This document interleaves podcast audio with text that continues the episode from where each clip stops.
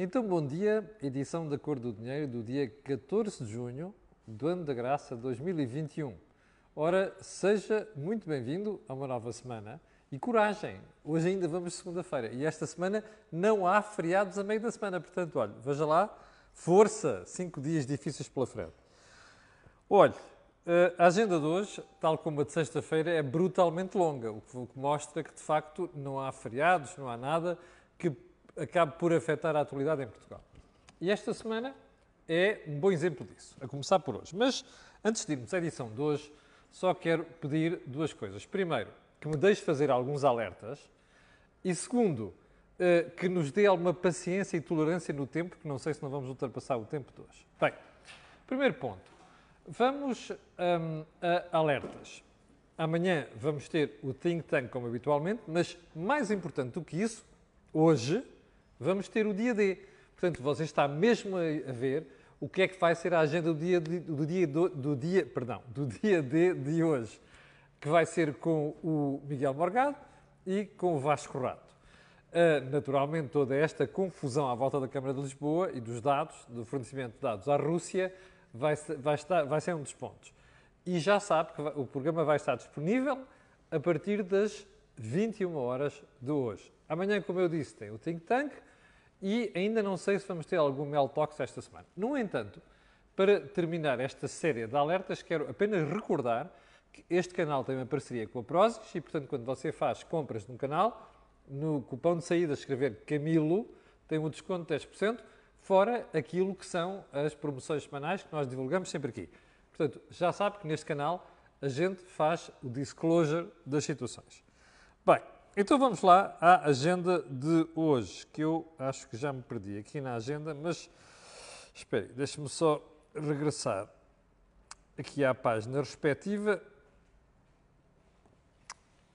E vamos começar por onde? Olha, vamos começar pela European, pela Agência do Medicamento Europeia. É assim é que é em matéria de, utilizando português corrente.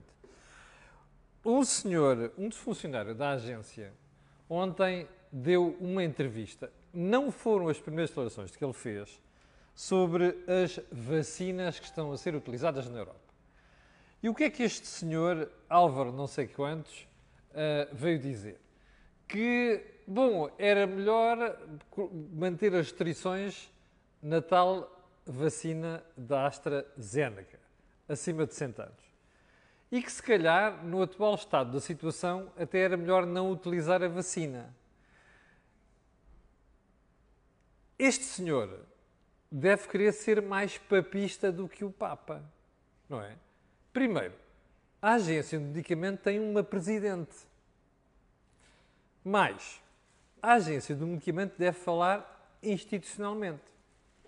Não faz sentido termos um borra-botas qualquer não sei se é o caso ou não, mas para a matéria tanto dá, que do alto do seu ego ou outra intenção qualquer, que já lá vamos, resolve botar faladura sobre vacinas. Bem, o senhor é especialista? Não sabemos. Mas uma coisa é certa, mesmo que seja especialista, se quiser ser especialista e mandar bocas sozinho, manda. Tem é que sair da agência de medicamento. O que me faz impressão a mim é como é que nenhum governo até agora nem nenhuma empresa, nem a presidente da EMA pôs este fulano na rua. Porque vir fazer declarações destas e sugerir que uma vacina devia deixar de ser administrada quando os casos são mínimos, isto faz cheirar a duas coisas. Das duas, uma. Ou aquela gente começou por dizer aqui há uns meses que é uma campanha contra a AstraZeneca, porque uh, aquela vacina vem de Oxford, não é? E, portanto, está relacionado com o Brexit. Ou então a gente começa a ter dúvidas Qualquer dia, se alguém vier dizer assim, bem, será que o gajo é pago por outra empresa qualquer? Isto começa a fazer sentido. Eu não estou a dizer que é pago. Agora, que o fulano está a pôr a jeito, está. Ao mesmo tempo, está a destruir a confiança dos europeus nas vacinas. Este borra-bota já devia ter levado um chute no rabo há mais tempo. Vamos ver se alguém lá hum, na agência tem coragem para o fazer. Ponto seguinte. Hum, o Charivari da escolha do candidato do PS à Câmara Municipal do Porto. Eu não falei do tema na semana passada porque não houve tempo, mas vale a pena ver isto. é que afinal não é só o PSD e não é só a direita que comete erros. E nós já vamos à direita daqui a bocadinho. Repare, esta história do quem é que vai candidatar-se à Câmara do Porto anda no ar há muito tempo. Falou-se em Manuel Pizarro, um indivíduo muito sui generis, que até foi secretário de Estado da Saúde nos tempos de Sócrates. Eu recordo-me de fazer críticas a, ao Manuel Pizarro na altura do Rádio Clube Português e ele até depois simpaticamente me mandar uma nota enquanto secretário de Estado a dizer porque é que eu estava errado. Gosto sempre quando o poder político escreve aos jornalistas a dizer que estão errados. Um, Manuel Pizarro acabou por não ser escolhido. Depois falou-se de José Luís Carneiro. José Luís Carneiro é um antigo presidente da Câmara de Baião, uh, muito prolífero na fala, gosto muito pessoalmente dele, devo dizer, não tenho nada contra ele, mas que se converteu nos últimos tempos à ortodoxia dentro do PS. Ortodoxia no sentido de que um, parece lamber as botas do, do António Costa. Ao que tudo indica, Luís Carneiro também já manifestou vontade de não ser candidato pelo Porto. Há duas explicações para isto. A primeira é, José Luís Carneiro sabe que não vai ganhar, por causa de Rui Moreira. A segunda é, José Luís Carneiro tem outras ambições dentro do Partido Socialista. Eu acho que é mais a segunda do que a primeira, porque a primeira, como você sabe, as, as campanhas autárquicas e outras às vezes são assim. Nós vamos para perder, mas vamos para consolidar uma imagem e para começar a fazer tarimba. Portanto, acho que não é tanto isto que move José Luís Carneiro, são outras ambições do Partido Socialista. Bom, moral da história. António Costa, himself, escolheu Eduardo Pinheiro para aquela, para aquela função. A verdade é que Eduardo Pinheiro, que é uma pessoa que praticamente pouca, pessoa, pouca gente o conhece, hum, acho que foi uma má escolha de António Costa, devo dizer. Uh, ao fim de dois dias, veio dizer que afinal não se prestava a ser candidato do PS ao Porto. Bem, nós até compreendemos as razões que levaram Eduardo Pinheiro a desistir, oficialmente. Ah, houve movimentações dentro da Conselhia do PS, a Federação da Área Urbana do Porto, divergências sobre o nome escolhido por António Costa e, portanto, Eduardo Pinheiro resolveu retirar a sua candidatura. Bom, este processo é uma vergonha para o Partido Socialista. Primeiro, porque mostra que há uma série de pessoas que já perceberam que vão levar uma tosa porque Rui Moreira vai ganhar, não é? E revelam a falta de coragem política para ir a jogo. Segundo, porque, não obstante tudo isto, ainda há divergências dentro da Conselhia do Partido Socialista no Porto, que chegam ao ponto de inviabilizar uma candidatura. Agora veja só, imagine só o que vier a ser escolhido para a candidatura ao Porto, a situação em que vai ficar. Primeiro, é o a seguir ao Eduardo Pinheiro. Segundo, é o a todas as outras manifestações e gente que foi falada que não foi a jogo.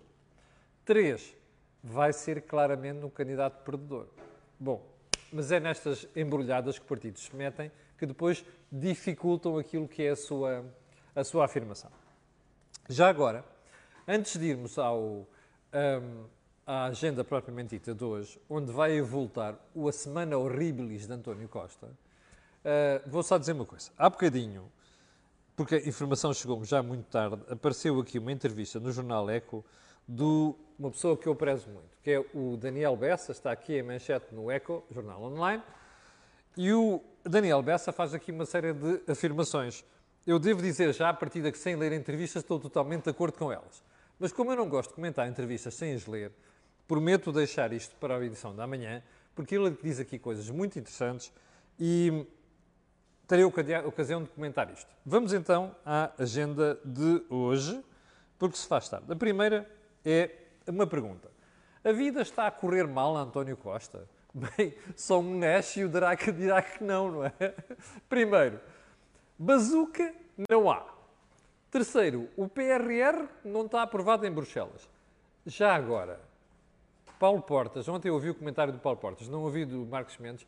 Paulo Portas escusava de fazer tantos fretes ao Partido Socialista, mesmo sabendo que ele quer ser candidato presidencial. Aquela de dizer que Portugal, enquanto a presidência da União Europeia teve algumas vitórias importantes, valha-me Deus. O Paulo Portas há de me explicar qual delas é que é. Tirando uma que, vamos ver, que é a história da aproximação à Índia de que nós falámos aqui em seu devido tempo.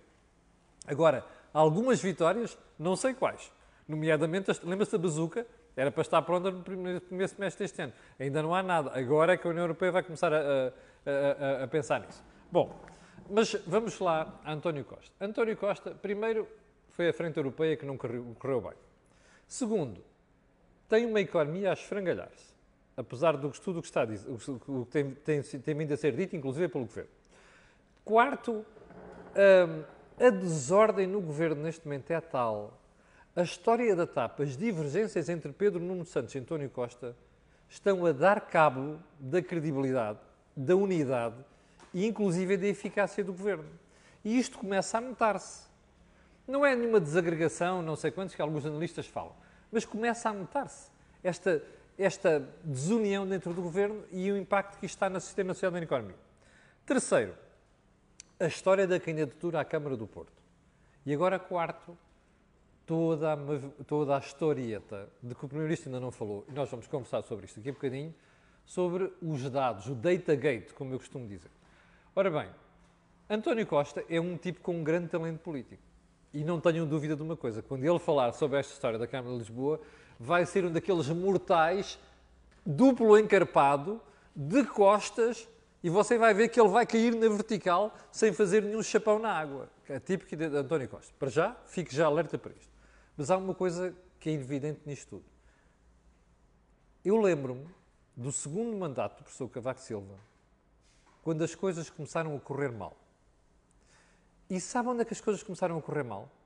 Não foi no exterior do partido, foi dentro do partido do PST. Aliás, quem ler aquela entrevista de Cavaco em 95 ao Expresso, onde ele fala no tabu, percebe que Cavaco percebeu que o PST já estava incontrolável eu acho que não é a situação que se vive no Partido Socialista, mas não, caminha para lá.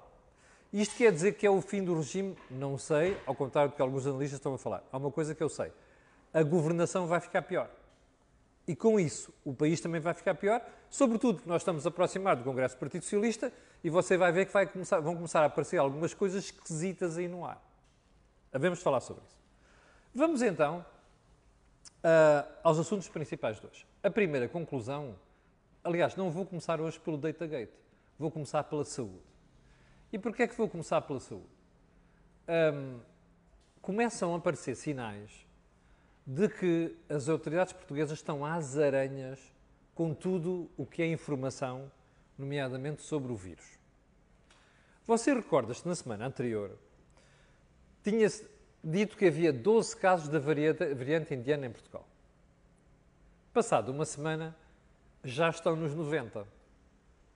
Se você falar com qualquer virologista ou epidemiologista sério em Portugal, vão-lhe explicar que as autoridades não têm ideia nenhuma neste momento do que é que está a passar. Ou seja, primeiro disse que estava contido, que era uma espécie de bolhas. Agora já sabemos que há transmissão comunitária. Bom, eu não sou nem epidemiologista, nem virologista, nem quero saber. Mas há uma coisa que eu sei como cidadão, ou como analista, se quiser, que é não dá jeito nenhum perder o controle destas situações. Porquê? Porque se for verdade o que alguns médicos estão a dizer, inclusive o, o Filipe Frois, que falava no fim de semana, um, esta estirpe é 50% mais contagiosa do que a anterior, por sua vez era 50% mais contagiosa do que a inicial, e por outra razão, é que ninguém sabe ainda se as vacinas têm uma eficácia geral e, sobretudo, se as vacinas têm a mesma eficácia garantida para aqueles casos. Assim como as autoridades neste momento começam outra vez a preocupar pela falta de credibilidade. Porquê? Porque as últimas notícias dão conta de pessoas vacinadas que vão parar aos hospitais. Bom, como andaram a dizer ao país que as vacinas evitavam doença grave, se calhar convinha explicarem isto ao pessoal. Porque senão vão fomentar a dúvida sobre a eficácia das vacinas. Bom, mas porquê é que eu trouxe este tema hoje? Você recorda-se da decisão inglesa de tirar Portugal da lista verde, onde houve algum eleitoralismo por parte de Boris Johnson. Mas deixe-me fazer uma pergunta. Será que foi tudo estupidez por parte dos ingleses? É que eles sabem que a malta perdeu o controle da situação, que é o que está à vista. Mais, Sabe o que é que está a suceder? Os sistemas informáticos, repare, eu estou a falar no plural, sistemas informáticos, não é sistema informático, do Ministério da Saúde, não bate a bota com a perdigota. Não conseguem ir buscar toda a informação, relacionar. Há uma coisa chamada bases de dados relacionais, que eu aprendi com a Oracle no princípio deste século. Bases de dados relacionais. Imagina um bidon de data. Imagina outro bidon de data, de data dados, desculpe. Outro bidon. Agora, você consegue analisar os dados dentro deste bidon. As bases de dados relacionais implicam que você, eu não sou informático, mas sei disto, uh, implicam que você seja capaz de fazer análise interrelacional destes bidons todos de dados. os sistemas informáticos da saúde não estão a conseguir fazer isto. E esta brincadeira não está a ser contada ao país. Bom, isto é um dos responsáveis pela total falta de informação e coordenação que existe entre o Ministério da Saúde. Diga uma coisa, isto não é preocupante. Já percebeu porque é que o Sr. Dr. António Costa quer gastar uma parte da bazuca nestas coisas? É para fazer os investimentos que não se fizeram. Mais, mas vou-lhe dizer mais. Isto vai correr mal. Porque não se pode atirar dinheiro para cima de um problema. O Ministério da Saúde, como outros ministérios, como vamos ver a Câmara Social de Lisboa, é um repositório de estupidez. Percebe? A este nível. É preciso uma reforma. Este governo não faz reformas. Nem este, nem o anterior. Está a perceber? Bom, vamos deixar este assunto para outro dia, porque temos agora mais um problema, que é esta história da Câmara de Lisboa. Então, no fim de semana tivemos umas novidades, algumas delas muito, muito feias, muito chatas e muito preocupantes. A primeira foi descobrir que os visados pelo data breach, pela quebra de dados, um, avisaram o Ministério do Eduardo Cabrita. Eduardo Cabrita, como resposta, diz assim: Olhe, como não era da nossa competência, nós avisámos as autoridades competentes. Quem são? Você sabe? Eu não sei. Se você souber, por favor, diga-me. Porque o Eduardo Cabrita não disse quais são. Bom, nós vivemos em democracia, certo? Temos a obrigação de pedir informações ao Estado. E o Estado tem a obrigação de nos dar. O Eduardo Cabrita já deu? Zero. Segundo, os visados avisaram o Ministério dos Negócios Estrangeiros. O que é que o. Ministro, o Ministro dos Negócios Estrangeiros disse? Que não tinha conhecimento do mail. Pá, ouviu bem? Não encontra o registro de mail no Ministério dos Negócios Estrangeiros. Pá, isto é de bardar aos céus. Lembra-se dos mails da PSP para a Câmara de Lisboa há dois meses sobre o Sporting? Primeiro, desapareceu, puf, na nuvem, não é? O segundo chegou já muito tarde. Olha o jeitaço que estas coisas dão. Chama-se isto incompetência vergonhosa por parte do Estado. Bom, segunda questão. O Ministério dos Negócios Estrangeiros veio dizer que, isto pela boca do Sr. Ministro dos Negócios Estrangeiros, o tal gosta de malhar, malhar na direita, pediu à Embaixada Russa para apagar os dados. Desculpe, o embaixador russo deve ter rido o Putin, que já deve saber da história lá na Rússia, então esse deve ter largado a rir as bandeiras despregadas, percebe? Isto é coisa que se diga. O ministro dos negócios estrangeiros português dizer uma butada destas. Bem, julgo você. Ponto seguinte. É que não ficou por aqui. A incompetência total da Câmara Municipal de Lisboa. Primeiro, vamos ver o irresponsável Fernando Medina, que agora está muito chateado, uh, rasga as vestes, atira-se a moedas, aliás, moedas cometeu o erro desgraçado na sexta-feira, já vamos falar sobre isso, mas, Fernando Medina, eu não sei, não tive conhecimento do mail, o Presidente da Câmara Municipal de Lisboa não tem que conhecer a correspondência toda. Pois não.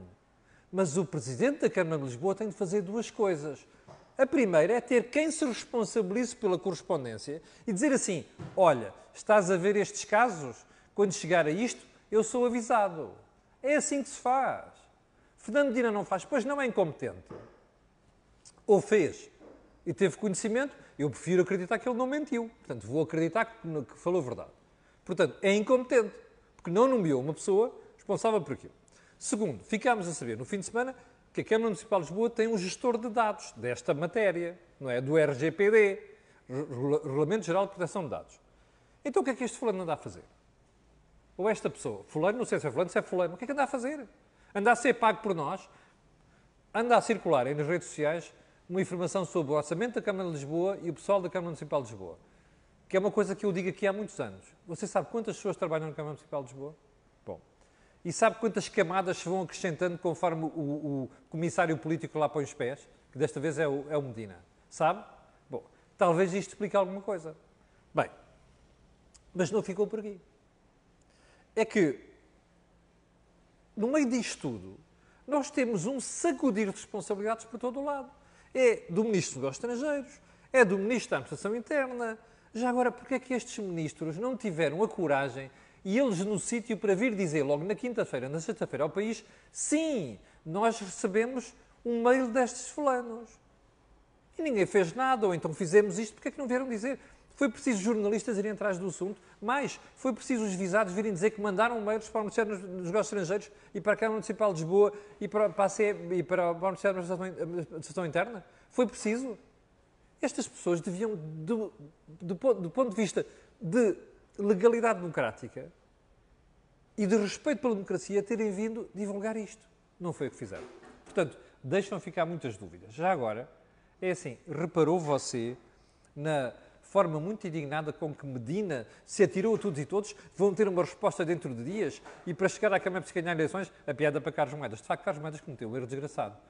Carlos Moedas não devia ter se metido, não se devia ter metido ao barulho como se meteu. E, sobretudo, não devia, devia ter alguém da equipa que viesse falar sobre o assunto. E ele aparecia numa situação diferente. Mas, eu vinha, salver sexta-feira de carro, à hora que estava a dar o fórum na TSF, e de repente ouço o Carlos Moedas entrar em direto e dizer obrigado pelo convite ao que o moderador do programa, muito bem, aliás, disse, não fomos nós que convidamos, foi o senhor que se inscreveu.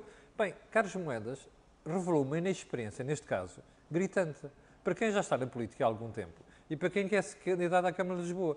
Ora bem, mais erros destes e a candidatura vai ficar em maus lençóis. É caso para dizer à equipa do Carlos Moedas para ter um bocadinho mais cuidado do que teve na sexta-feira. Bom, as ameaças de Medina. Nós ficamos à espera de conhecer o resultado das ameaças de Medina. Mas já agora, desculpe lá, até porque Fernando Medina foi uma das pessoas que se atirou à história de, da iniciativa liberal. Uh, Medina devia ter juízo. Porque Medina está na situação em que está por culpa dele. Medina é um medrina. Não toma uma decisão corajosa. Não tomou uma decisão na Câmara Municipal de Lisboa corajosa. Nenhuma.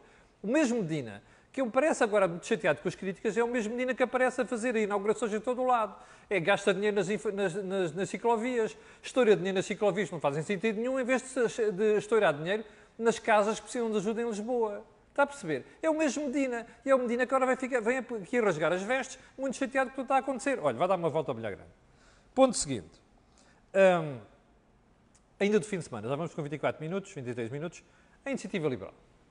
A Iniciativa Liberal decidiu fazer um arraial em Lisboa. Bom, a coberto do manifestação política que não pode ser impedida pela lei.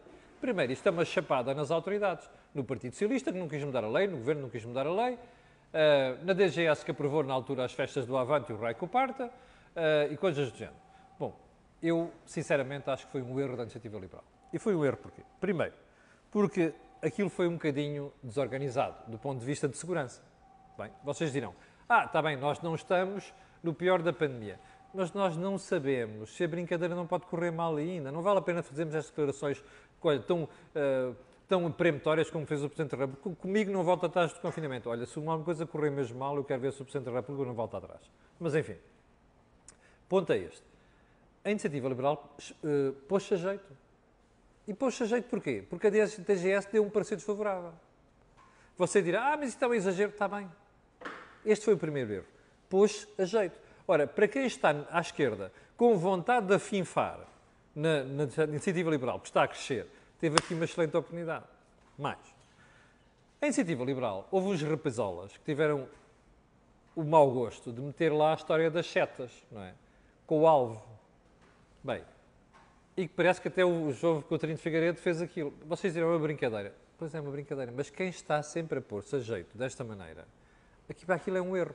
Bom, também vieram dizer, ah, mas a JS também pôs a jeito, porque em Faro andam ali no, à porta do Festival F, não sei das quantas, meteram lá umas latinhas a dizer que era a iniciativa liberal e pumba, olha, arrear no boneco.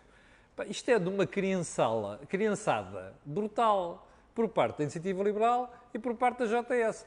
Novamente, vão dizer, ah, está bem, mas isto não tem importância nenhuma. De facto, na prática não tem. O problema não é esse. É que em política o que parece é.